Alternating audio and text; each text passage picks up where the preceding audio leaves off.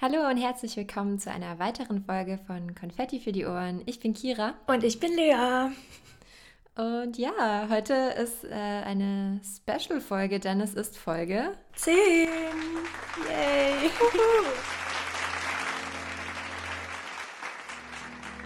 Und es ist nicht nur Folge 10, sondern es ist eine weitere Special-Folge.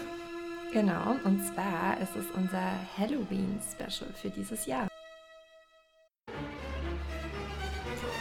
Wir wollten ja letztes Jahr schon ein Halloween-Special machen. Das hat dann nicht mehr gereicht. Ja, das stimmt. ähm, ja, wir waren ein bisschen spät dran. Aber dafür dieses Jahr und ähm, wir sind sehr motiviert, heute die Folge aufzunehmen, ne? Auf jeden Fall, ich freue mich richtig. Ich mich auch. Wer von euch ist denn eigentlich Halloween-Fan? Bist du Halloween-Fan, Kira? Ich bin Halloween-Fan. Mhm. nee, ich äh, mag Halloween tatsächlich super gerne. Ähm, ich bin auch schon als Kind immer so ein bisschen um die Häuser gezogen mit meiner Mom und dann später auch mit einer guten Freundin von mir und so. Und ich habe das immer voll gefeiert, irgendwie sich da zu verkleiden und so. Das hat mir immer sehr viel Spaß gemacht. Und du? Mm, geht. Irgendwie nicht so. Ich weiß nicht. Also ich, Karneval zum Beispiel mag ich richtig gerne. Da bin ich, also da verkleide ich mich auch gerne. ich sehe schon deinen Blick. Das magst du gerne, wenn man da Alkohol trinken darf. Ne? ja, man darf doch an Halloween auch Alkohol trinken. Ja. ja, aber das ist ja nicht so wirklich Teil der Tradition, würde ich mal behaupten. Ja, das stimmt. Ja, aber irgendwie, nee, also ich war auch noch nie, außer einmal oder so, auf so einer richtigen Halloween-Party. Irgendwie hm, reizt mm, mich ja. Halloween nicht so. Also als Kind sind wir auch um die Häuser gezogen. Aber hm, ich weiß nicht. Also hast du denn was geplant für dieses Jahr? Ähm, ich habe tatsächlich was geplant für Halloween dieses Jahr, aber es hat nichts mit Halloween zu tun, denn ich ziehe um am 31. Ach so. Ja, sprich, ähm, da werde ich wahrscheinlich abends zu müde sein, um noch irgendwas anderes zu starten. Ja. ja. Stimmt. Leider. Aber dann kannst du ja einen Horrorfilm schauen. Ja, ja, das werde ich auf jeden Fall machen. Ähm, ich habe tatsächlich auch schon diesen Oktober ein paar Horrorfilme einfach mal so aus Spaß geschaut. Weil ich das manchmal dann doch ganz gerne mache, so gruselige Filme. Alleine? Ähm, ja, aber es war mittags, also war es nicht so schlimm. Das war ja gar nicht gruselig. Aber, ja, also keine Ahnung, ich habe mich schon ab und zu erschreckt, muss ich sagen. Aber ich weiß nicht, so ganz alleine und abends, das ist dann schon immer creepy irgendwie so ein bisschen. Ich schaue Halloween-Filme auch eigentlich gar nicht so gerne bei mir zu Hause an, weil ich dann immer denke, die Monster und Geister und bösen Menschen sind bei mir zu Hause. Kriegst du dann Paranoia? Ja, schon ein bisschen. Also dann mal ja. so im Dunkeln durch den Flur laufen oder so ist nicht mehr bei mir. Ja, aber ich kenne das. Ähm, da hatte ich auch schon manchmal so Abende, wo ich mir so dachte, boah, nee, wieso habe ich das jetzt überhaupt angeschaut? Äh, noch eine kleine witzige Story zu Halloween. Ähm, als ich noch wirklich deutlich jünger war und da eben mit dieser einen guten Freundin von mir äh, im Dorf unterwegs war, waren wir so im Neubaugebiet unterwegs und halt immer so dieses Süßes oder Saures halt. Und dann sind wir an einem Haus vorbeigekommen und ich werde es nie vergessen. Das war so ein Typ, keine Ahnung, der war vielleicht so Mitte 30 oder so der hat uns aufgemacht. Erstmal hat er halt so seine Pyjama-Hosen an und so. War so komplett so voll verwirrt, weil wir da so in unseren Hexenkostümen oder was auch immer da standen. Und wir so, ja, Süßes, sonst gibt's Saures. Und er so, ähm, ach so, heute ist ja Halloween. Ähm, ja, ich habe jetzt gar nichts da. Äh, wollt ihr einen Apfel haben? Apfel. Und dann haben wir zwei Äpfel bekommen. Ja, das war ein sehr gesundes Halloween. Ja, auch nett. Aber nett, dass er euch überhaupt was gegeben hat. Ja, der hat sich, glaube ich, auch richtig schlecht gefühlt. Ähm, aber ja, also ich wohne daheim bei meinen Eltern auch in so einer Sackgasse und da ist auch keine Straßenlaterne bei uns oben. Mhm. Deshalb ähm, trauen sich da die Kids auch nie hin. Also bei uns kamen super selten welche nur vorbei, weil ich glaube, die meisten sich da nicht hochgetraut haben. Ja, das war bei uns früher auch, wo wir in so einem Haus, was so ein bisschen abseits war von der Straße. Mhm. Es ging halt so über so einen Schotterweg zwischen den Feldern so an das Haus. Und da ist ja. auch nie jemand hingekommen. Da waren ja. auch keine Laternen, also da hat sich niemand getraut. Ja, naja, hat man schon seine Ruhe, ne? Ja. Also, wir sind ein bisschen abgekommen hier von unserem, von unserem Plan. Nee, Spaß. Aber wir haben jetzt erläutert, dass wir beide eigentlich Halloween mögen. Also ich auf jeden Fall. Du bist eher so, naja. Ja, aber wir sind trotzdem beide schon Gruselfans, oder? Ja, ich würde schon sagen. Ja, schon. Wir gruseln uns gerne. Genau, und weil wir dieses Vergnügen heute mit euch teilen wollen, gibt es halt was Gruseliges in dieser Folge, ne? Genau, wir haben gerade schon über kurz über Horrorfilme gesprochen mhm. und wir haben heute für diese Folge zwei Horrorfilme herausgesucht, die beide auf wahren Begebenheiten beruhen. Yes. Und zwar, soll ich es schon verraten? Ja, oder? Ja. Also einmal geht es um den Film Conjuring und davon eben der erste Teil. Und einmal haben wir uns Tannöd rausgesucht. Also Conjuring ist ein amerikanischer Film und Tannöd tatsächlich ein deutscher Film. Das macht es noch ähm, gruseliger. genau. Conjuring geht dabei eher so ein bisschen in die ja, paranormale, supernatürliche Richtung, während ähm, Tannöd halt eben so True Crime eher ist. Und ja, also daher Spoiler-Alarm in dem Fall. Es tut uns schon mal leid. Genau, falls ihr die Filme noch äh, vorhabt zu schauen, habt ihr Pech. Bleibt einfach trotzdem dran. es lohnt sich auf jeden Fall. Ja, und ich finde, es ist ja nochmal ein Unterschied, ob man die wahre Begebenheit, die Geschichte dahinter kennt oder den Film guckt. Also genau. genau, wenn ihr den Podcast heute anhört und die Filme trotzdem noch guckt, lohnt es sich trotzdem. Ja, zumal wir auch beschlossen haben, dass wir nicht so stark eigentlich auf den Filmplot eingehen, sondern halt mehr so wirklich auf die wahre Geschichte dahinter. Und ja, die unterscheiden sich nämlich teilweise auch so. Also die Filme sind dann doch manchmal an manchen Stellen ein bisschen anders. Ja, bewusst ähm, natürlich. Ja, genau. Alright, dann bevor die Gruselparty jetzt losgeht hier bei uns, ähm, haben wir natürlich unsere Random Facts am Start, ne? Yes, heute gibt es auch eine Speed-Variante der Random Facts, damit wir yes. noch genug Zeit haben, um die wahren Horrorgeschichten zu erzählen und euch Korrekt. richtig zu gruseln. Gut, Lea, dann fang du mal gleich an, würde ich sagen, ne? Ja, mein Random Fact passt mh, mm, auch nicht so richtig zu Horror, aber schon so ein bisschen Richtung Herbst, Weihnachtszeit. In meinem yeah. Random Fact geht es um gebrannte Mandeln. Lecker.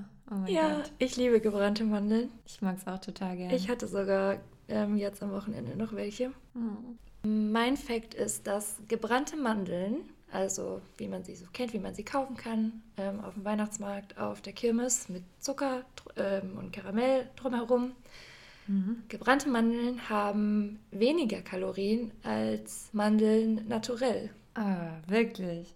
Also auch mit Zucker und so? Mit ja. dem ganzen Drum und Dran? Ja, man muss natürlich sagen, es geht dann beides um 100 Gramm, ne? Also okay, okay. 100 Gramm gebrannte Mandeln und 100 mhm. Gramm normale Mandeln. Ja. Weil die gebrannten Mandeln mit dem ganzen Zucker, mhm. der Zucker hat weniger Kalorien als das Fett in den Mandeln. Mhm. Ist es verständlich? Das heißt, ja, ja. Genau, weil man sagt ja auch, wenn man 100 Gramm Stahl und 100 Gramm Federn hat, ist ja beides gleich schwer. ja. Und so ist ja, man hat dann im Prinzip halt bei 100 Gramm gebrannten Mandeln einfach weniger Mandeln, mhm. weil das Gewicht vom Zucker draufkommt. Aber der Zucker hat weniger Kalorien als die Mandeln. Ah, ja. Hä, verrückt irgendwie, das hätte ich jetzt nie gedacht. Ja. Also, falls ihr mal Bock auf Mandeln habt, gönnt euch einfach direkt gebrannte Mandeln. ob das gesünder ist, ja, ob das gesünder ist, ist die eine Frage, aber es schmeckt auf jeden Fall geiler. Hey, nice. Wobei ich beides sehr gerne mag. Also so normale Mandeln esse ich auch ganz gerne mal so als Snack. Immer gebrannte Mandeln brauche ich auch nicht. Das ist schon dann ähm, sehr special. Ja, das stimmt. Oh, ich habe irgendwie das Gefühl, dass ich gleich niesen muss. naja, wir lassen uns überraschen. okay, war es das schon? Ja, ja, das war's. Gut. Dann äh, mache ich weiter. Und zwar für alle, die sich hier schon mal gefragt haben, ob es möglich ist, einen Rausch zu bekommen, wenn man in Alkohol badet. Also zum Beispiel in Champagner. Das habe ich mich noch nie gefragt. ja, aber nehmen wir mal an, du hättest dich das jetzt gefragt. Ja. Ich kann dir die Antwort sagen. Und zwar, ja, das ist möglich. Oh. Ja, das ist nämlich so. Also wenn ich jetzt mir wirklich so ein Bad nur mit Champagner einlassen würde, also das ist dann halt auch kein warmes Bad leider, aber ähm, nehmen wir es einfach mal an, dann ist es so, dass sich der Alkohol schnell ähm, in Molekülform auch im Raum verteilt, ähm, weil es halt eben auch ein sehr leicht flüchtiger Stoff ist. Und dadurch ist dann eben schon auch ein kleiner Schwips möglich. Allerdings nehmen wir das dann nicht nur durch die Luft ein, sondern eben auch über unseren Körper direkt und zwar über die Haut. Also ein geringer Teil davon fließt dann direkt in die Adern und der Großteil landet aber dann in unserer Lymphflüssigkeit und gelangt dann somit Verzögerung in den, in den Blutkreislauf und in unseren ganzen Körper. Ja, es läuft dann eben über die Atemwege und die Mundschleimhäute, aber auch wirklich über unsere Haut. Und in dem Experiment, das ich mir dazu angeschaut habe, das war von Galileo, ähm, nach 30 Minuten hatte die Reporterin tatsächlich einen kleinen Schwips. Ach. Ja. Ist schon verschickt, aber ich glaube, sie hat auch, glaube ich, ich weiß gar nicht, wie viele Flaschen das waren. Also super viele Flaschen, 100 oder mehr für dieses Champagnerbad ging da drauf. Das war echt krass. Aber es ist möglich. Hätte ich jetzt so eigentlich auch nicht gedacht, so. Oder ich war mir nicht sicher, aber ja, crazy, oder? Ja, also ich hätte auch gedacht, so dass es dann so über die Haut aufgenommen wird. Aber mhm. also ich war jetzt nie so weit gegangen, dass ich gesagt hätte, oh ja, man kann davon leicht betrunken werden. Doch, also ja, scheinbar ist das möglich. Also wer zu viel Geld hat momentan, der kann sich das ja mal gönnen, ne? Ja. Starten wir doch mal mit den Horror-Stories. Kurzer Disclaimer noch zu allem, was jetzt folgt. Auch wenn wir zwischendurch vielleicht mal irgendwie lachen oder kurz vom Thema abkommen, soll das auf jeden Fall kein Disrespect sein gegenüber betroffenen Familien, Angehörigen von diesen Fällen. Wir nehmen das sehr ernst auf jeden Fall. Genau, und zwar fangen wir an mit Conjuring. okay. Conjuring bedeutet übersetzt sowas wie Beschwörung. Mhm. Und wie Kira schon vorhin gesagt hat, fällt das so in die paranormale Aktivitäten-Sparte. Ähm, der Film zur wahren Begebenheit erschien 2013 unter dem Regisseur James Wan. One? Ja, One. One. Genau. ähm, und genau, also der Film beginnt mit dem Einzug der Familie Perrin in das Haus, genau in dem sie dann da neu einziehen. Das ist ein altes Farmhaus, das 1736 erbaut wurde. Kurz zur Erklärung, also die Familie Perrin, das sind die Eltern, mhm. Roger und Carolyn Perrin und ihre fünf Töchter. Genau, und die ziehen alle ähm, in das Haus ein. Und eine Tochter ist Andrea Perrin. Mhm. Die berichtet auch über die ganzen Erlebnisse und über die Aktivitäten, die da stattgefunden haben in Büchern und Interviews. Genau. Da fangen dann an, merkwürdige Dinge zu passieren. Ne? Also ich glaube, schon am ersten Tag gibt es da dann so ein paar Dinge, die da geschehen, die nicht ganz so normal sind. Ja, was passiert denn eigentlich so ähm, in dem Haus der Parents? Also erstmal sehen die Kinder Geister und hören Stimmen. Andrea berichtet in einem von ihren Büchern, dass eins der Geschwisterkinder berichtet, dass sie eine Stimme gehört hat, die gesagt hat, in der Wand sind sieben tote Soldaten begraben. Und das hat sie nachts gehört. Das ist so gruselig schon allein. Das ist super gruselig. Und schon am Tag des Einzugs sehen die Kinder einen Mann im Esszimmer, den die Eltern aber nicht gesehen haben. Also das ist auch schon... Ach ja. Also in der Quelle, in der ich das gelesen habe, da stand, dass der alte Eigentümer auch mit im Haus war. Mhm. Und genau, die Tochter hatte dann sowas zu der Mutter gesagt, wie ähm, was der zweite Mann denn im Esszimmer machen würde. Und dann hat die Mutter eben gesagt, dass da kein zweiter Mann ist, sondern nur mhm. eben dieser alte Eigentümer. Und dann kam ein anderes der Töchter und hat gemeint, so auf einmal war dieser zweite Mann weg. Und das heißt ja dann schon, dass da irgendwas gewesen sein muss, wenn zwei Kinder unabhängig davon der Mutter berichten. Also die Familie hat das Haus ja 1970 gekauft. Eingezogen sind sie dann Anfang 1971. Und ähm, ja, nach diesen seltsamen Begebenheiten, die sich dann eben auch gehäuft haben über die Zeit, haben sie dann das Geisterjägerpärchen Ed und Lorraine Warren bestellt, sozusagen, zu sich ins Haus, dass die sich das mal anschauen. Die waren zu der Zeit relativ bekannt, also die haben mhm. viele solcher, solcher Familien geholfen. Die dachten, dass irgendwie ein Geist in deren Haus sein Unwesen treiben würde. Ja, zu denen sagen wir vielleicht nachher auch noch mal kurz was. Genau, ja. Aber jetzt noch mal kurz zum Haus an sich und was die Familie dann noch rausgefunden hat. Also letztendlich ähm, war es so, dass eine Frau namens Bathsheba Sherman mal eben in diesem Haus gelebt hatte. Es war wahrscheinlich auch so da um die Zeit, um die es halt erbaut wurde, so 18. Jahrhundert. Bathsheba wurde auch damals der Hexerei beschuldigt. Ähm, in ihrer Obhut starb nämlich auch ein Baby und da hat man bei dem Säugling eine Nadel im Schädel gefunden. Und mit dieser, mit dieser Hintergrundinformation kamen dann eben auch Ed und Lorraine zu der Familie. Man muss dazu sagen, im Film wohnen die beiden in dem Haus der Familie.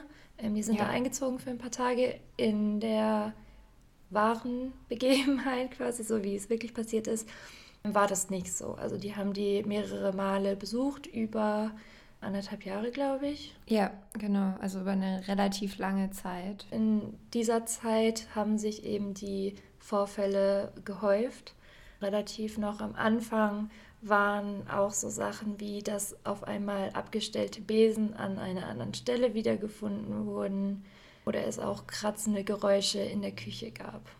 Ja, die Familie Perrin hat es dann eben so interpretiert mit, diesen, äh, mit dem Besen und so, dass Bathsheba eben gerade die Mutter Carolyn sehr gehasst haben soll, da sie jetzt eben die neue Herrin ihres alten Hauses war, sozusagen. Ne? Die Vermutung lag dann nahe, dass die Hexe Bathsheba eben die Mutter Carolyn besaß, besessen hat. Ja, denn Carolyn begann auf einmal altertümliche Klamotten anzuziehen und auch altertümliche Sprache zu benutzen. Also sehr ungewöhnliches Verhalten, was eben dann darauf zurückschließen lässt, dass Bathsheba da ihre Geisterhände im Spiel, hat. Spiel hat. Richtig. Ed und Lorraine hatten ja schon ein bisschen Erfahrung, was das Thema angeht, so Geisterforschung, mhm. Dämonen. Und dadurch, dass die Mutter sich dann angefangen hat, auch merkwürdig zu benehmen, wechselte dann die Vermutung und Ed und Lorraine waren dann davon überzeugt, dass die Mutter nicht von der Hexe besessen war, sondern mhm. dass die Hexe die Mutter bloß unterdrückt hat. Im Film ist es allerdings anders. Also im Film ist sie wirklich von ihr besessen. Diesen Höhepunkt, den man am Ende vom Film hat, wo man wirklich sieht, dass ähm, Carolyn besessen ist, diesen Höhepunkt der ganzen Geschichte hat es auch wirklich äh, in Wahrheit gegeben. Und zwar war das eben in einer misslungenen Seance. Lea, willst du vielleicht kurz erklären, was eine Seance ist? Das weiß vielleicht nicht jeder. Genau, eine Seance ist eine Art Sitzung einer Gruppe mehrerer Personen, die durch ein Medium versuchen, mit einem Geist oder einem Dämon ähm, oft sagt man auch einer Präsenz, weil man dann manchmal nicht sagen kann, was es wirklich eigentlich ist. Genau, die versuchen dann mit, diesem, mit dieser Präsenz in Kontakt zu treten. Das Medium ist, kann eine Person sein, in diesem Fall war es eben Lorraine. Ja. Manchmal ist es aber auch so ein, kenn, kennst du diese Bretter? Ja, ein Ouija-Board heißt das, ne? Oder Ouija, oder keine Ahnung. Richtig, ja, irgendwie so heißt Das war dann eben in der echten Geschichte die misslungene Seance. Ja. Im Film genau. war es dann ein bisschen anders. Genau, also im Film haben wir auch einen richtigen Exorzismus am Ende. Den gab es so auch nicht bei den Parents selbst. Es war allerdings ein Priester dabei, der damit ins Haus gekommen ist. Aber ja, es gibt eben diesen Exorzismus, wie wir in dem Film sehen, nicht. Und das findet auch nicht im Keller statt, sondern im Esszimmer. Diese Seance auf jeden Fall. Ja, Lorraine ist ja das Medium und ähm, sie hat eben diese Präsenz in der Seance ins Haus eingeladen und diese hat dann eben Carolyn angegriffen auch. Nicht nur angegriffen, sondern diese Präsenz hat dann auch durch Carolyn gesprochen. Also mhm. das, was Carolyn gesagt hat, war dann im Prinzip das, was die Präsenz den anderen im Raum mitteilen wollte. Das war wohl sehr gruselig, denn Carolyn hat dann auf einmal in einer völlig anderen, irdischen, unbekannten Sprache gesprochen. Also ähm, man hat nicht verstanden, was sie gesagt hat wirklich. Und sie ist auch so richtig zusammengekrümmt dabei. Ja, die Andrea, das hat sie nämlich in eines ihrer Bücher so beschrieben, nämlich genau dieses Erlebnis. Sie hat es ziemlich genau als Zitat geschrieben. Es hob sie mit ihrem Stuhl an und ließ sie auf einmal in einen so kleinen Ball zusammenkrümmen, dass man eigentlich Knochen hätte brechen hören müssen wenn man sich vorstellt, dass die ja eigentlich noch Kinder waren. Hm, ich glaube, die Andrea war damals 15, kann es sein? So um den Dreh rum, ja. Kann schon sein, ja. Und das ist einfach richtig krass, wenn sowas passiert und man denkt einfach, sowas gibt es nicht. Ja, ich finde es vielleicht auch ganz gut zu erwähnen, dass sie jetzt auch nicht mehr so jung war, die Andrea, Weil ja. ich meine, klar, für, für wirklich jüngere Kinder, ähm, da ist es manchmal schwer, auch so die Erinnerung dann wieder so hervorzurufen. Aber also wir beide können uns ja sicher auch noch an Dinge erinnern, die uns mit 15 passiert sind. Also ich glaube, die Wahrnehmung war da jetzt vielleicht auch gar nicht irgendwie so ähm, gestört. Ja, gestört oder beeinflusst oder so. Und ja, sich äh, das vorzustellen, sowas zu erleben und zu sehen, das muss unglaublich beängstigend sein. Ja, zumal ja die ganze Familie auch dabei war. Hm. Ist schon verrückt so, ne? Also, ja, wir reden, glaube ich, nachher nochmal kurz drüber, wie wir zu solchen Geschichten stehen, ne? Genau. Ähm, ja, nach dieser misslungenen Seance hat Vater Roger ähm, sich dazu entschieden, dass er die Warrens eben nicht mehr zurück zum Haus beten wollte. Also er wollte, dass sie nicht mehr kommen, denn äh, der Zustand von Carolyn hat sich dann auch wirklich immer mehr verschlechtert. Also sie ist super dünn geworden und war nur noch ein Schatten ihrer selbst. Ja, und 1980 hatte dann die Familie endlich genug Geld, um das Haus zu verkaufen. Genau. Und die sind dann nach Georgia gezogen. Mhm. Also, yes. also das haben wir vorher, glaube ich, gar nicht gesagt, aber das Haus ist in Rhode Island, also relativ weit oben an der ähm, East Coast. Ja, kurz noch, wie das dann noch weiterging mit dem Haus. Ja, also erstmal noch die Familie, der ging es dann besser. Ja, genau. Dadurch, dass die Familie dann nicht mehr im Haus gewohnt hat, war, hat, war dann die Hexe auch nicht mehr verärgert, hat sie nicht mehr gehasst. Sie hatte dann ihr Haus einfach wieder für sich. Ja, wie ging es weiter? Der Geist der Hexe ist wohl im Haus eben verblieben, nachdem die Familie Perrin dann abgezogen ist. Der TV-Moderator Zach Bagans und sein Team fuhren dann nämlich für eine Folge seiner Serie Ghost Adventures in das ähm, Haus der Parents, also ehemalige Haus dann in dem Fall, nachdem nämlich dann die neuen Eigentümer, also die, die dann nach den Parents das Haus gekauft hatten, berichtet haben, dass es wohl Lichtstrahlen im Haus gab, die da eben nicht sein sollten. Während der Dreharbeiten wurde das gesamte TV-Team dann von einer unerklärlichen Krankheit heimgesucht. Sie fühlten sich alle richtig, richtig krank, hatten teilweise Angstzustände und Panikattacken und fühlten sich auch nicht mehr wie sie selbst. Ähm, mhm. Starke Übelkeit kam dazu, hatte der ähm, TV-Moderator berichtet. Und er sagte auch, es fühlte sich an, als würde etwas das Leben aus ihm saugen. Mhm, schon komisch. Da ist natürlich die Frage, ähm, stand dann auch in dem Artikel, aus dem wir das Ganze haben, wollte er da vielleicht ein bisschen Publicity schüren für seine Show? Oder ja, ich meine so vielleicht auf so einem Trip ernährt man sich vielleicht nicht so gut, könnte ja auch eine Lebensmittelvergiftung gewesen sein oder sonst was. Aber ja, ich meine, ist schon so ein bisschen komisch. Also da muss man dann ein bisschen vorsichtig sein, wie viel Glauben man dann ja. den Aussagen schenkt, aber es kann ja. natürlich trotzdem sein. Generell bei diesen paranormalen Fällen, da ist natürlich auch viel dabei, wo sich vielleicht manche so ein bisschen Fame von erhoffen, ja, Geld machen wollen mit, ne? Also das ist immer schwierig. Vielleicht noch ganz kurz zu den Warrens, oder? Ja, auf jeden Fall. Die sind nämlich auch wirklich ein sehr interessantes Pärchen. Es gibt einige ähm, Interviews sogar mit Lorraine Warren. Ed und Lorraine sind beide mittlerweile gestorben, aber eben noch zu Lebzeiten hat gerade Lorraine auch viele Interviews gegeben und zwar hatten die beiden eine Art Museum in ihrem Haus. Mhm. Ähm, ein Museum, in dem Gegenstände ausgestellt waren von den Orten, wo eben Menschen getötet wurden durch Präsenzen, durch Geister. Mhm. Ja, getötet oder eben auch einfach heimgesucht wurden oder so. Und es war, also es war ein Raum in deren Haus das dann eben auch offen war für Museumsraumbesuche von ähm, Menschen, die das interessiert hat. Und in einem der Interviews hat Lorraine eben auch gesagt, dass sie spürt, dass es in diesem Raum, wo die ganzen Gegenstände sind, sehr spukt. Ja, sie ist ja auch ein Medium, also sie ist da nochmal sensibler wahrscheinlich gegenüber sowas gewesen, ne? sowas zu spüren. Oder sie war ein Medium, ne? Genau, und in diesem Museum ist auch die berühmt-berüchtigte Annabelle-Puppe, die vielleicht dem einen oder dem anderen, der einen oder anderen auch was sagt. Also man muss auch bedenken, Conjuring, also diese ganzen Filmteile, es gibt ja mehrere, die sind praktisch so ein komplettes Conjuring-Universum. Ne? Die ganzen Annabelle-Filme kommen, zählen damit rein ähm, und sind eben irgendwie auch Teil dieser ganzen Geschichte. Genau, und das waren alles auch Fälle, die die Lorraines, nein, die die Warrens, die die beiden Warrens ja untersucht haben, dabei waren. Ja, diese Puppe ist im Film, in den Filmen sehr anders dargestellt, als sie in Wirklichkeit aussieht. Auf jeden Fall. Das macht es aber nicht weniger gruselig. Ich finde, es macht es noch gruseliger. Hast du dir das Video angeschaut auch? Genau, also sie hat eben dieses Interview da gegeben, wo sie dann kurz durch dieses Museum da durchführt. Also ist alles auf YouTube. Wir werden es euch auch verlinken wieder.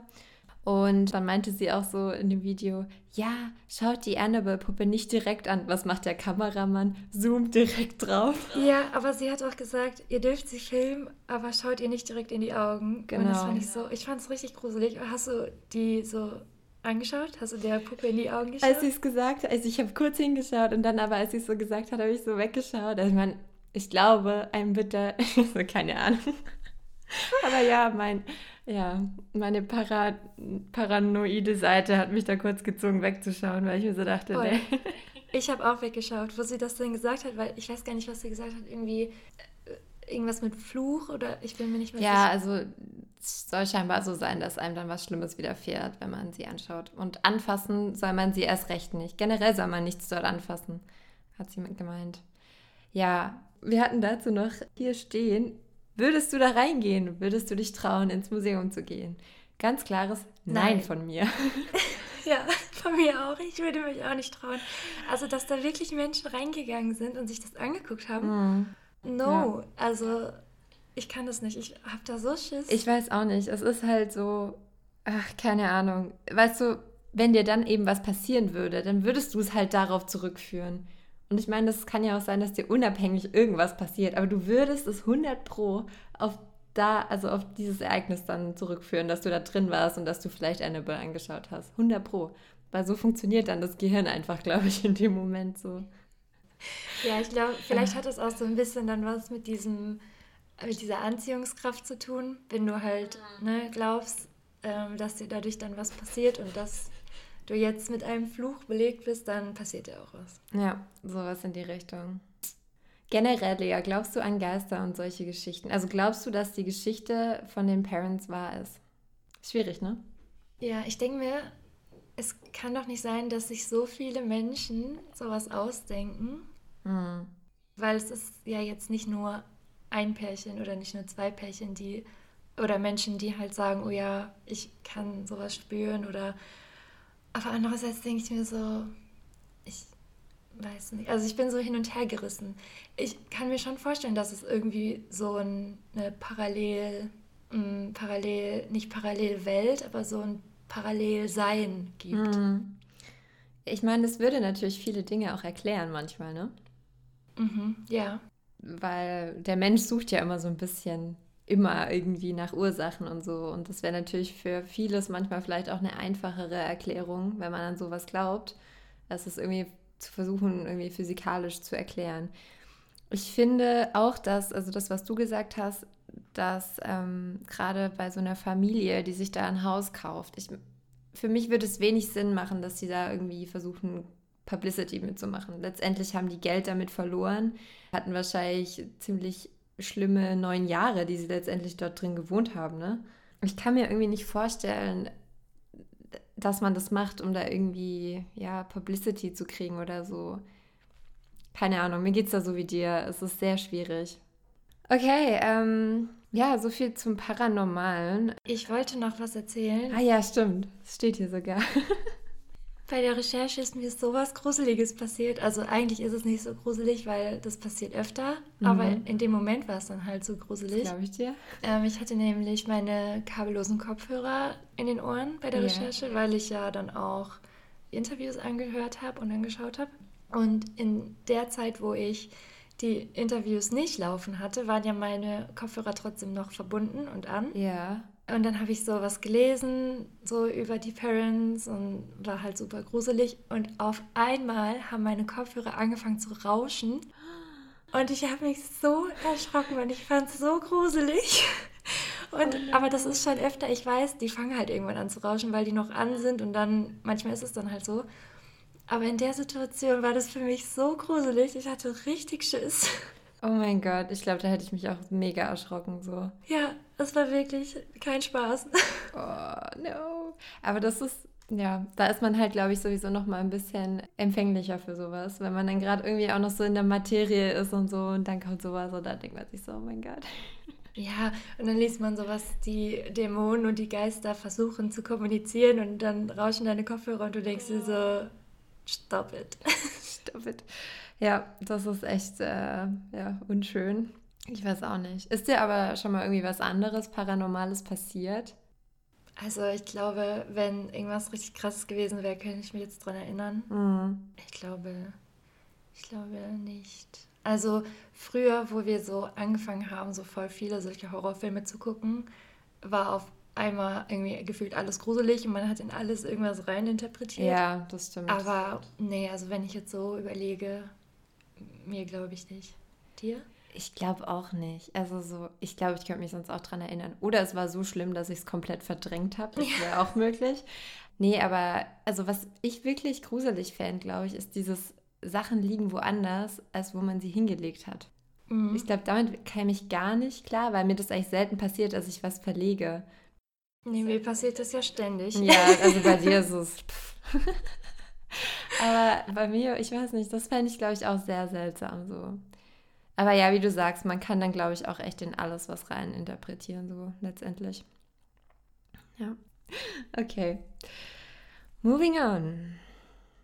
Der zweite Film, den wir uns rausgesucht haben, ist äh, eigentlich nur eine Verfilmung von einem Buch, von einem richtigen Ereignis. Also es handelt sich hierbei um Tannöd. Das Buch ist geschrieben von Andrea Maria Schenkel, hat, glaube ich, auch Preise gewonnen, weiß gerade nicht welche, aber hat es, glaube ich. Und später, äh, 2009, wurde er dann auch verfilmt. Die Geschichte ist nämlich ein Mordfall. Mhm. Und der Mord ist bekannt unter dem Mord von Hinterkaifeck. Fun Fact, als Kira das aufgeschrieben hat, ich kannte die Geschichte noch nicht, dachte ich erst, sie hätte sich verschrieben. es ist auch ein sehr seltsamer Name. Hinterkaifeck. Ja. Liegt im Bayerischen. Richtig, ist also eine deutsche Geschichte.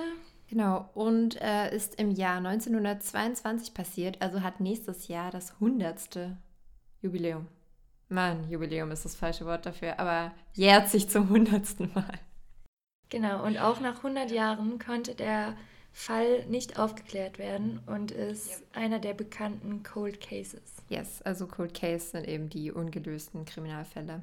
Kurz vielleicht erläutern, wer denn auf diesem Einödhof hinter Kaifek gelebt hat. Genau, das ist nämlich ein bisschen kompliziert alles, wenn man da nicht so ganz drin ist. Aber wir versuchen es genau verständlich zu erklären. Auf dem Hof hinter Kaifek hat eine Bauernfamilie gewohnt, die fünfköpfig war. Es war aber ein Sechsfachmord, das heißt, die sechste Person war deren Magd. Familie bestand aus Vater Andreas Gruber mit 64 Jahren, die acht Jahre ältere Ehefrau Cecilia, die verwitwete Tochter der beiden, Victoria Gabriel, die 35 Jahre alt war, und Victorias Kinder, auch Cecilia, aber von vielen Zilli genannt, oder Zilli, Zilli, ne? mit sieben Jahren und der kleine Josef mit zwei Jahren. Und dann eben noch deren Magd Maria Baumgartner. Die haben eben auf diesem Hof gewohnt, beziehungsweise die Magd dann erst am Tag des Mordes. Der Hof hat ursprünglich der ähm, alten Cecilia gehört. Die hat den Hof dann ihrer Tochter Victoria überschrieben.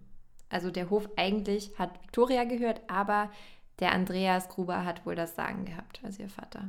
Der Hof, wo die Familie gewohnt hat, der war übrigens auch ein bisschen abseits von dem Ort. Der Ort war super klein, aber ja, die Familie, die hatte jetzt nicht super viel Kontakt zu den anderen Dorfbewohnern. Ähm, aber es war jetzt auch nicht so, dass die irgendwie Streit mit irgendjemandem hatte. Zumindest war nichts bekannt. Ja, also die äh, Zilli, die ist auch zur Schule im Dorf gegangen und die Victoria war auch, glaube ich, erste Sängerin im Kirchenchor, immer sonntags in der Kirche oder so. Das Kind, Cecilia, war, die hatte auch einen Vater, falls ihr mhm. aufgepasst habt, hat der ähm, nicht mit auf dem Hof gewohnt. Angeblich soll der im Krieg, also das war ja im, um den Ersten Weltkrieg rum, soll der im Krieg gefallen sein. Gefallen sein, genau. Ich sag angeblich, Warum erzählen wir gleich nochmal. Aber genau, also im Prinzip ist der Karl Gabriel, hieß er, der Vater von der sieben Jahre alten Cecilia. Mhm, genau. Ähm, ja, jetzt ist natürlich die Frage, von wem ist denn der Josef? Ja, der Josef. Wenn der gute Karl Gabriel im Krieg gefallen ist. Man weiß es nicht so genau. Der Josef ist offiziell auf dem Papier der Sohn von dem Lorenz Schlittenbauer.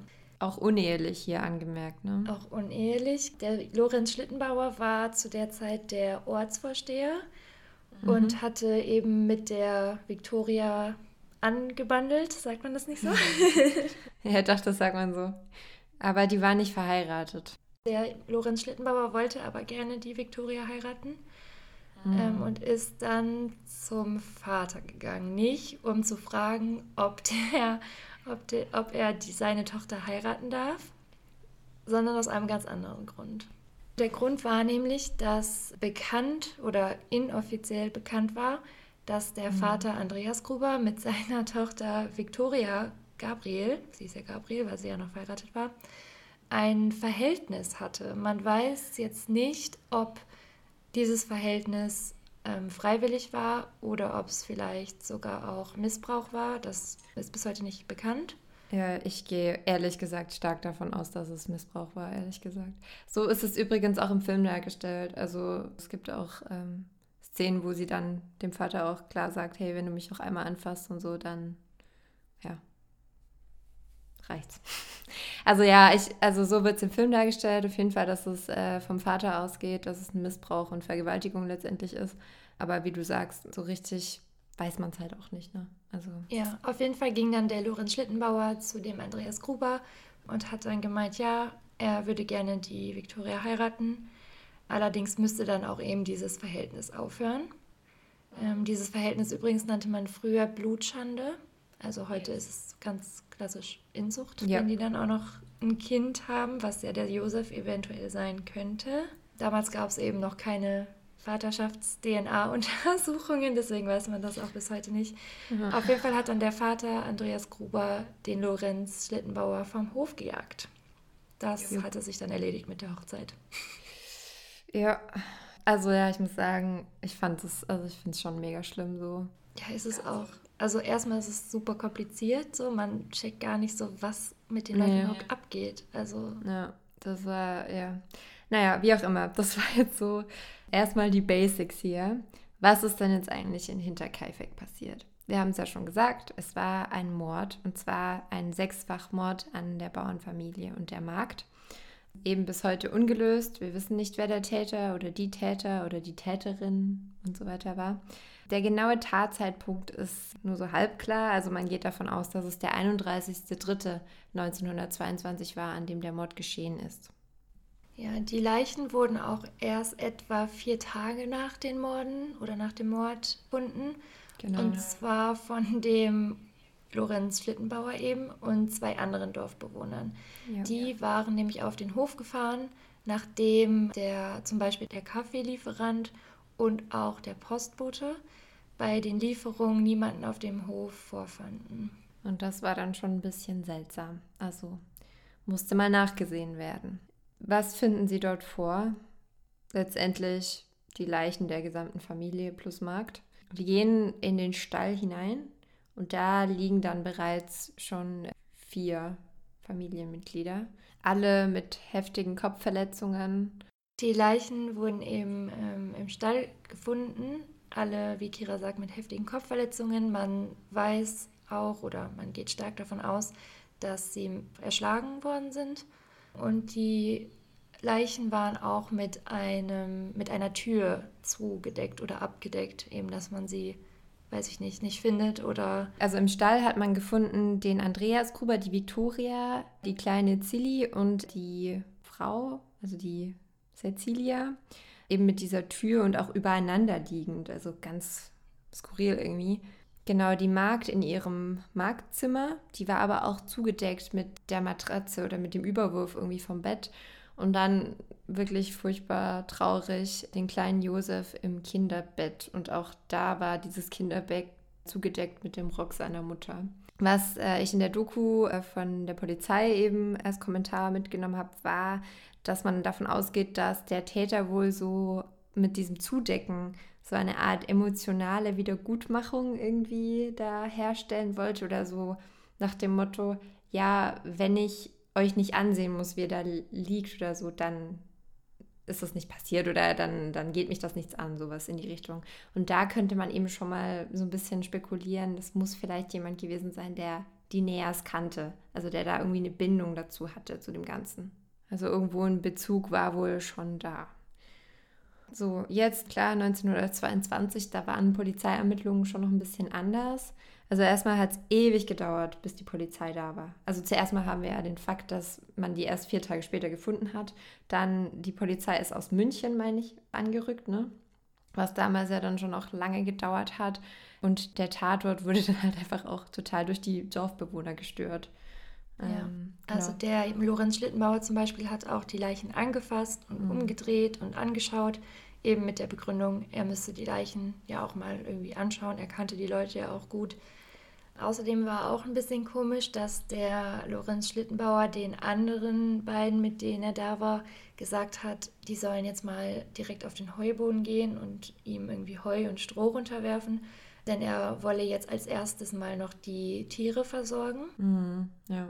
Die zwei Dorfbewohner, die mit ihm da waren, haben nachher bei der Polizei eben auch ausgesagt, dass ihnen das ein bisschen komisch vorkam, dass er sich angeblich auch nicht so super gut im Haus und in den Ställen ähm, auskannte. Und ja, es liegt die Vermutung natürlich auch ein bisschen nahe, dass er damit vielleicht Zeit schinden wollte oder eine Zeit lang unbeobachtet sein wollte, mhm. um eventuell, könnte man denken, vielleicht ja, noch andere Beweismittel zu vernichten, den Tatort zu verunreinigen. Weiß man nicht, das sind alles Spekulationen. Genau. Ja, also wichtig an der Stelle, das nochmal zu sagen, klar, wir wissen überhaupt nicht, wer der Täter ist. Es gibt keine eindeutigen Beweise, deshalb, wie Lea sagt, alles Vermutungen. Aber finde ich auch wichtig, das so nochmal zu sagen, weil es gibt natürlich auch Nachkommen von nicht nur von den, also von den Opfern auch, aber halt auch von den Verdächtigten sozusagen und dass man denen gerecht wird, dass man da jetzt nicht irgendwie was Falsches sagt, so, ne?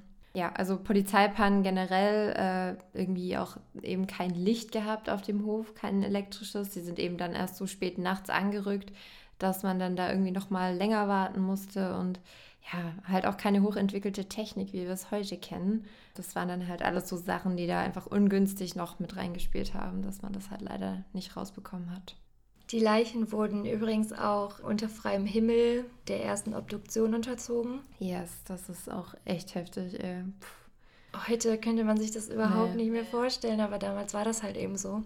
Das ist nämlich auch noch so eine seltsame Sache. Ich habe in dieser, in dieser Doku von einer Polizistin, die hat auch gesagt, ihr ist sehr unerklärlich, warum die nur fünf Bilder gemacht haben damals vom Tatort. Da gab es bestimmt noch mehr Sachen zu fotografieren. Ich meine, klar, 1922 war es jetzt auch nicht so mit den, weißt du, mit, mit dem Fotografieren und so, klar, das war noch anders, aber bei sowas Einschneidendem wie so ein Riesenmordfall hätte man vielleicht ein paar mehr Bilder knipsen können. Ja, ja. Naja, also ja, man muss vielleicht auch sagen, da hat die Polizei vielleicht auch so das ein oder andere irgendwie nicht so toll gemacht. Also zurück zur Obduktion. Also da wurde eben diese äh, im Freien statt, hat im Freien stattgefunden und die Verletzungen waren eben, wie wir vorher schon gesagt haben, eigentlich eher am Kopf. Und ich fand das richtig krass. Das war wohl aber üblich damals.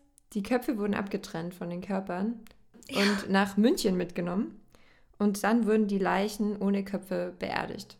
Man weiß auch nicht so genau, wo die Köpfe hingekommen sind. Also sind wohl irgendwie abhanden gekommen. Man weiß nicht, ob die dann noch, ja.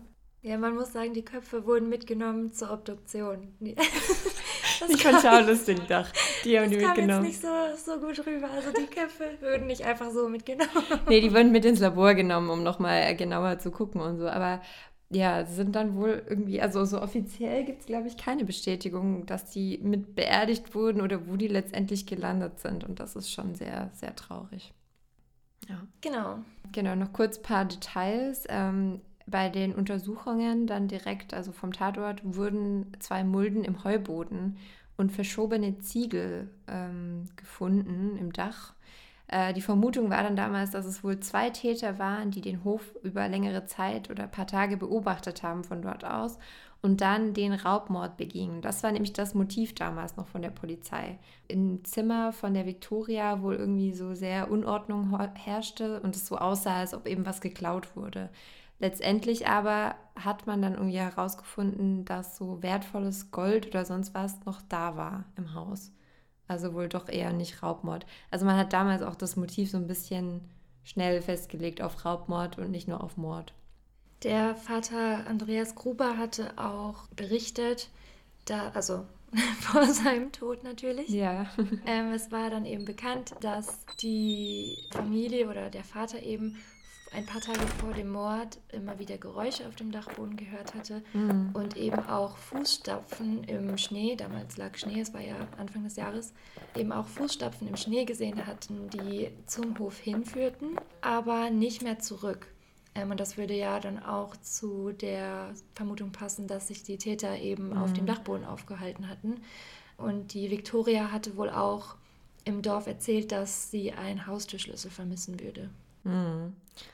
Okay, ja, die Fußstapfen frage ich mich aber. Vielleicht war es einfach von anderen Leuten aus der Family und die hatten es nicht so auf dem Schirm, ne? Kann auch sein, klar. Hm, man weiß es nicht, aber natürlich schon ein bisschen äh, seltsam, so, dass das dann halt noch so kurz vor den Morden passiert ist, ne? Mhm. Die Mordwaffe selber geht von einer Art Hacke aus, ne? Ja. Wurde allerdings erst circa ein Jahr später nach den Morden gefunden nämlich als das Haus abgerissen wurde. Und das war so versteckt, glaube ich, unter einer Diele vom Stallboden, meine ja. ich. Und man konnte das halt dann eben als die Mordwaffe auch identifizieren, da irgendwie so eine, wie so eine Art Schraube noch hinten dran war in dem Stück Holz, also in dem Griff. Und man das dann eben auch an den Kopfverletzungen so, den Abdruck so davon sehen konnte. Ja, bevor man diese Mordwaffe, die wirkliche, gefunden hatte, dachte man erst, dass es eine Art Axt war die man mhm. im Trog der Kühe, glaube ich, waren es, die hatten Kühe, im mhm. Trog der Kühe gefunden hatte, da war kein Blut mehr dran. Man dachte dann erst, dass dadurch, dass es schon so lange dort lag, vier Tage ja ungefähr, dass die Tiere das Blut schon abgeleckt hatten.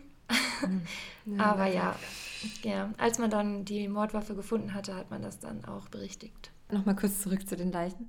Victoria war die einzige, die Würgemale hatte da hatte man vielleicht dann auch so die Vermutung, dass sie vielleicht die Stalltür aufgemacht hat, weil sie irgendwas gehört hat oder so oder jemanden hereingebeten hat. Man weiß es ja letztendlich nicht, wie das so richtig vorging, aber sie hatte eben Würgemale und da ist so ein bisschen die Vermutung, dass der oder die Täterin sie eben so zum Schweigen bringen wollte, dass sie halt keinen Mucks macht und so und sie dann halt eben erwürgt hat.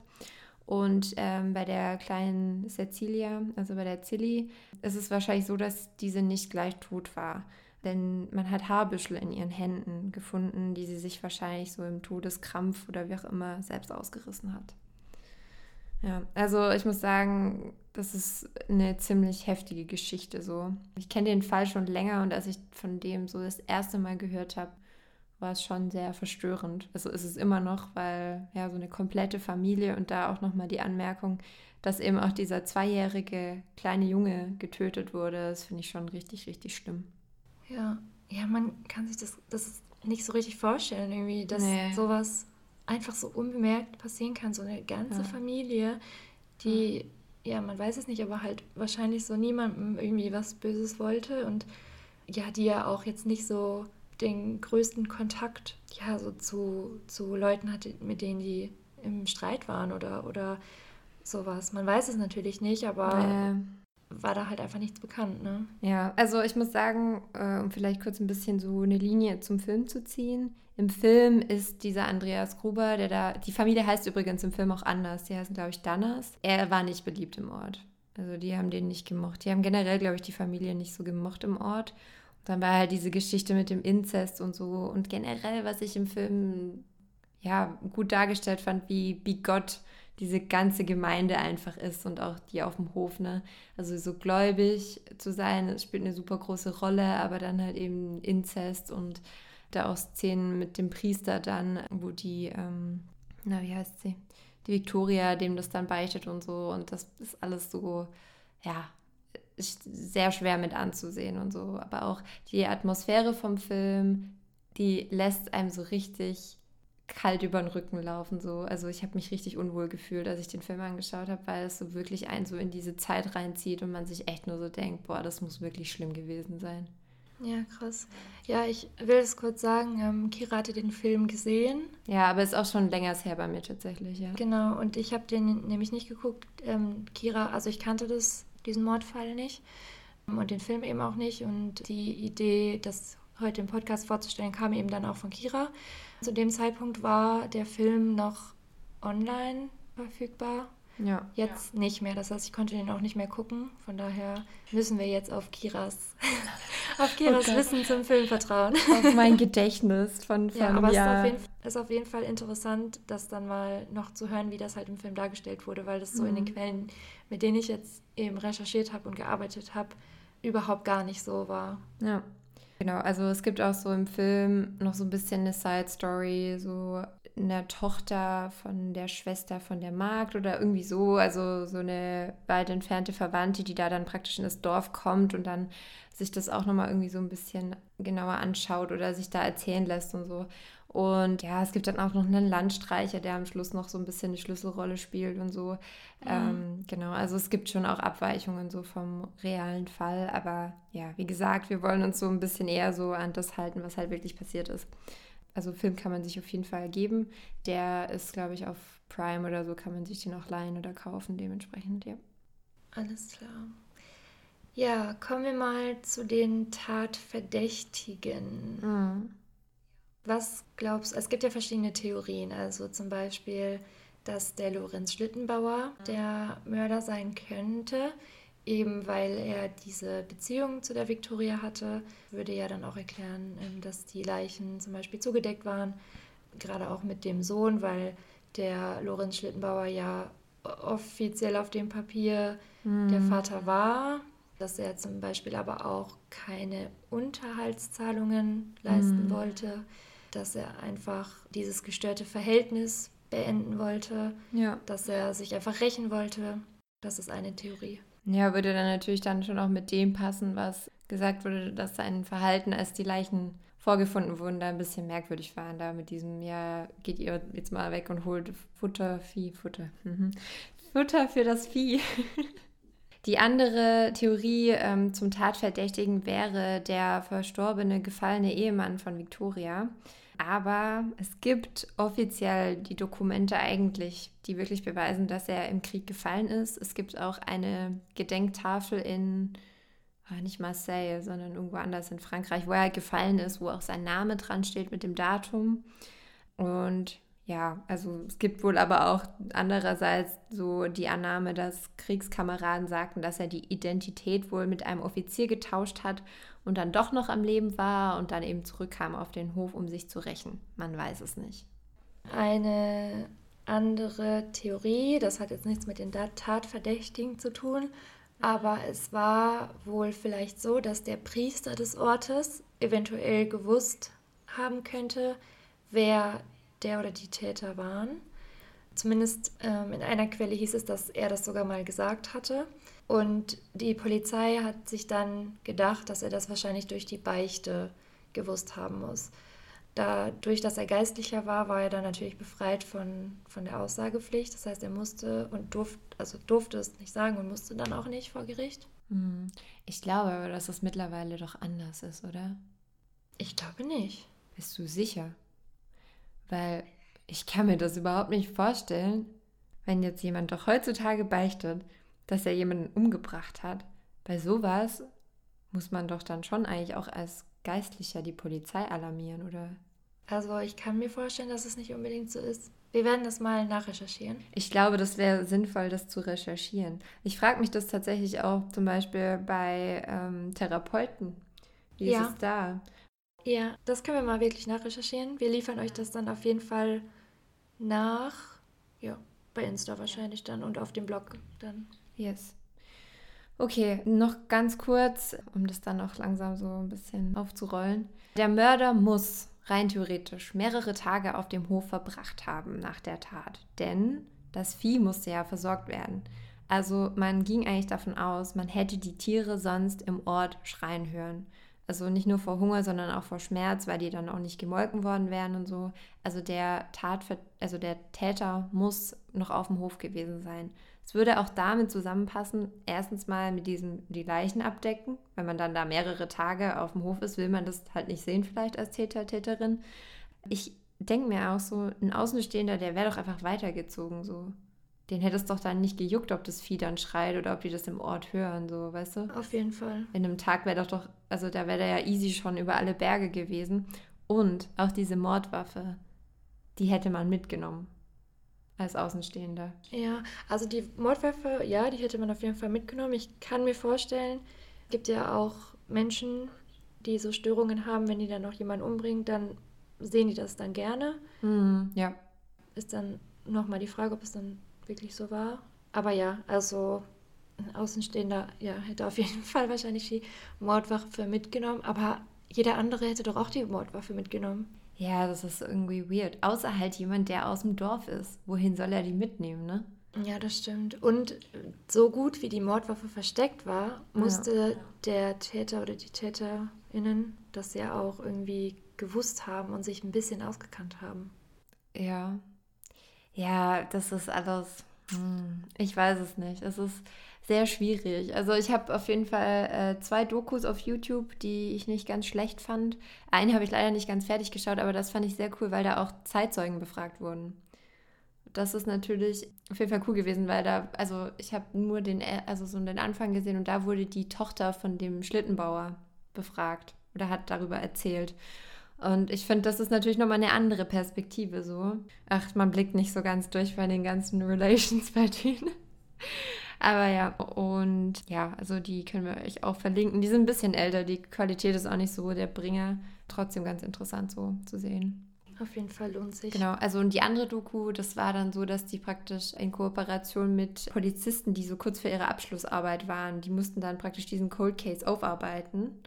Und die hat dann auch im Interview gesagt, die Polizistin, sie haben eine Vermutung, also was sie denken, wer es wäre, aber das können sie natürlich nicht sagen, aus den Gründen, die wir vorher auch schon genannt haben, einfach um fair zu bleiben und so, weil man letztendlich nicht die handfesten Beweise hat, leider. Mhm. Und da, das ist so spannend, ne? Da will man halt schon wissen, wer es war. Ja. Weil man ja selber auch spekuliert und überlegt mega. und Vermutungen aufstellt. Es gibt auch so ein Webforum. Hast du da auch mal reingeschaut? Nee. Ich glaube, das ist hinter kaifac.net oder so. Da gibt es ein Forum, wo sich ganz viele auch so austauschen und auch viele Infos gesammelt haben aus Archiven und so und auch generell so einen Überblick über den Mordfall geben. Den können wir auch auf jeden Fall noch verlinken, die Seite, weil vielleicht so zum Stöbern und sich nochmal ein Bild machen. Die haben da sogar so Modelle, so 3D-Modelle von dem Hof nachgebaut und so. Also es, es ist echt crazy, da haben sich viele Leute wirklich viele Gedanken zu gemacht und so. We'll never know, I guess. Ja, wirklich. Boah. Ja, ist schon heftig so irgendwie, wenn, wenn Wände auch reden könnten oder so. Wenn man das irgendwie ja. rausfinden könnte. Niemand weiß es. Das ist schon sehr. Ich meine, heute wäre das ja gar nicht mehr möglich, dass sowas, gerade mit der Tatwaffe und sowas, gerade wegen den ganzen Techniken und DNA ja. und weiß der Geier, was es da alles gibt, aber ja, für damals, ne, da gab es halt dann einfach nichts. Und zusätzlich wurden auch noch voll die Fehler gemacht, einfach bei den ja, Ermittlungen. Ich meine, Fehler passieren wahrscheinlich heute bei Ermittlungen schon auch noch ab und an. Aber ich meine, da ist schon viel Grundlegendes dann schon auch ein bisschen schief gelaufen. Ähm, ja, so generell ist es irgendwie schon verrückt, weil viele von so Cold Cases kann man ja auch noch heutzutage jetzt dann noch wirklich lösen. Weil manchmal hat man ja schon noch nur so DNA-Proben oder irgendwie sowas und kann es dann ja nochmal durch so Tests laufen lassen und so. Aber bei der Geschichte ist halt wirklich leider nichts mehr zu machen, glaube ich. Außer zu spekulieren letztendlich und sich seine eigene Meinung zu bilden. Ja. Ja, vielleicht schaut ihr ja einen der beiden Filme oder beide zu Halloween an. Ja, ähm, lasst es uns auf jeden Fall gerne wissen. Und auch falls ihr noch Zusatzinfos habt, die wir jetzt noch nicht kennen. Ja, also man muss auch sagen, gerade beim zweiten Fall, da ist so viel Info, das kann man auch gar nicht jetzt irgendwie in eine Folge komprimieren. Wir haben auch bewusst einiges einfach weggelassen, weil ähm, das wäre eine XXXXXL-Folge für sich allein. Ja, man, man fällt auch schnell in so eine Spirale, gerade wenn es so Spekulationen gibt und so und dann mit Hinweisen und so. Das ist manchmal gefährlich. da kommt dann viel zusammen. Aber ja, genau. Wenn ihr noch Horrorfilmempfehlungen habt für uns oder generell für alle, dann her damit. Genau, Instagram ist immer die beste Anlaufstelle. Yes. Und ja, ich muss sagen, mir hat die Folge heute richtig viel Spaß gemacht. Ja, mir auch. Auch die Recherche dazu und dann Mega. irgendwie, man kann halt so viel spekulieren, das macht halt schon Spaß. Das, was Lea sagt. genau.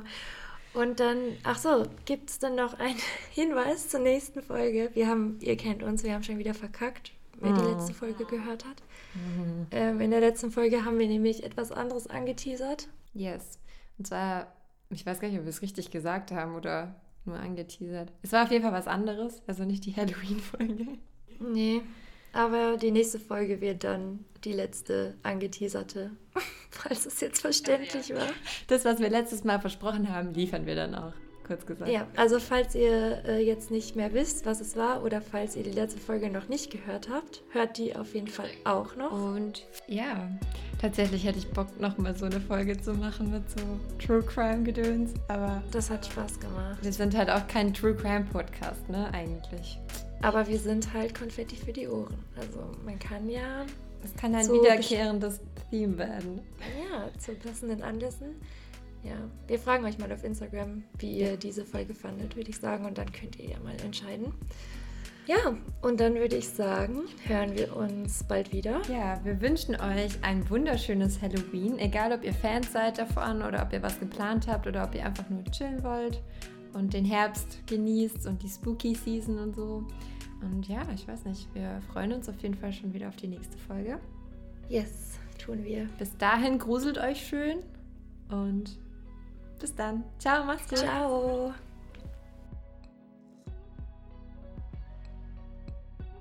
Hört man das? Ach, hier fährt einer mit lauter Musik vorbei. Ich habe nur gerade irgendwas gehört und jetzt fand ich schon gruselig. die, Leuch die, die Leuchten. ähm. Ähm, ja, ich muss kurz, äh, mich kurz ausziehen, wenn es war. Und viele Dorfbewohner, die das dann mitbekommen hatten, sind dann auch zum Hof gefahren und haben, äh, sind da rumgelaufen, haben da Fotos gemacht. Weil ich glaube nicht, dass es so wie heute ist, wo jeder eine fucking Kamera in seinem Handy hat. Stimmt. Nee, aber die waren auf jeden Fall, glaube ich, schon teilweise auch dort auf dem Hof, das stimmt. Die Lorraines, nein, die, Warrens.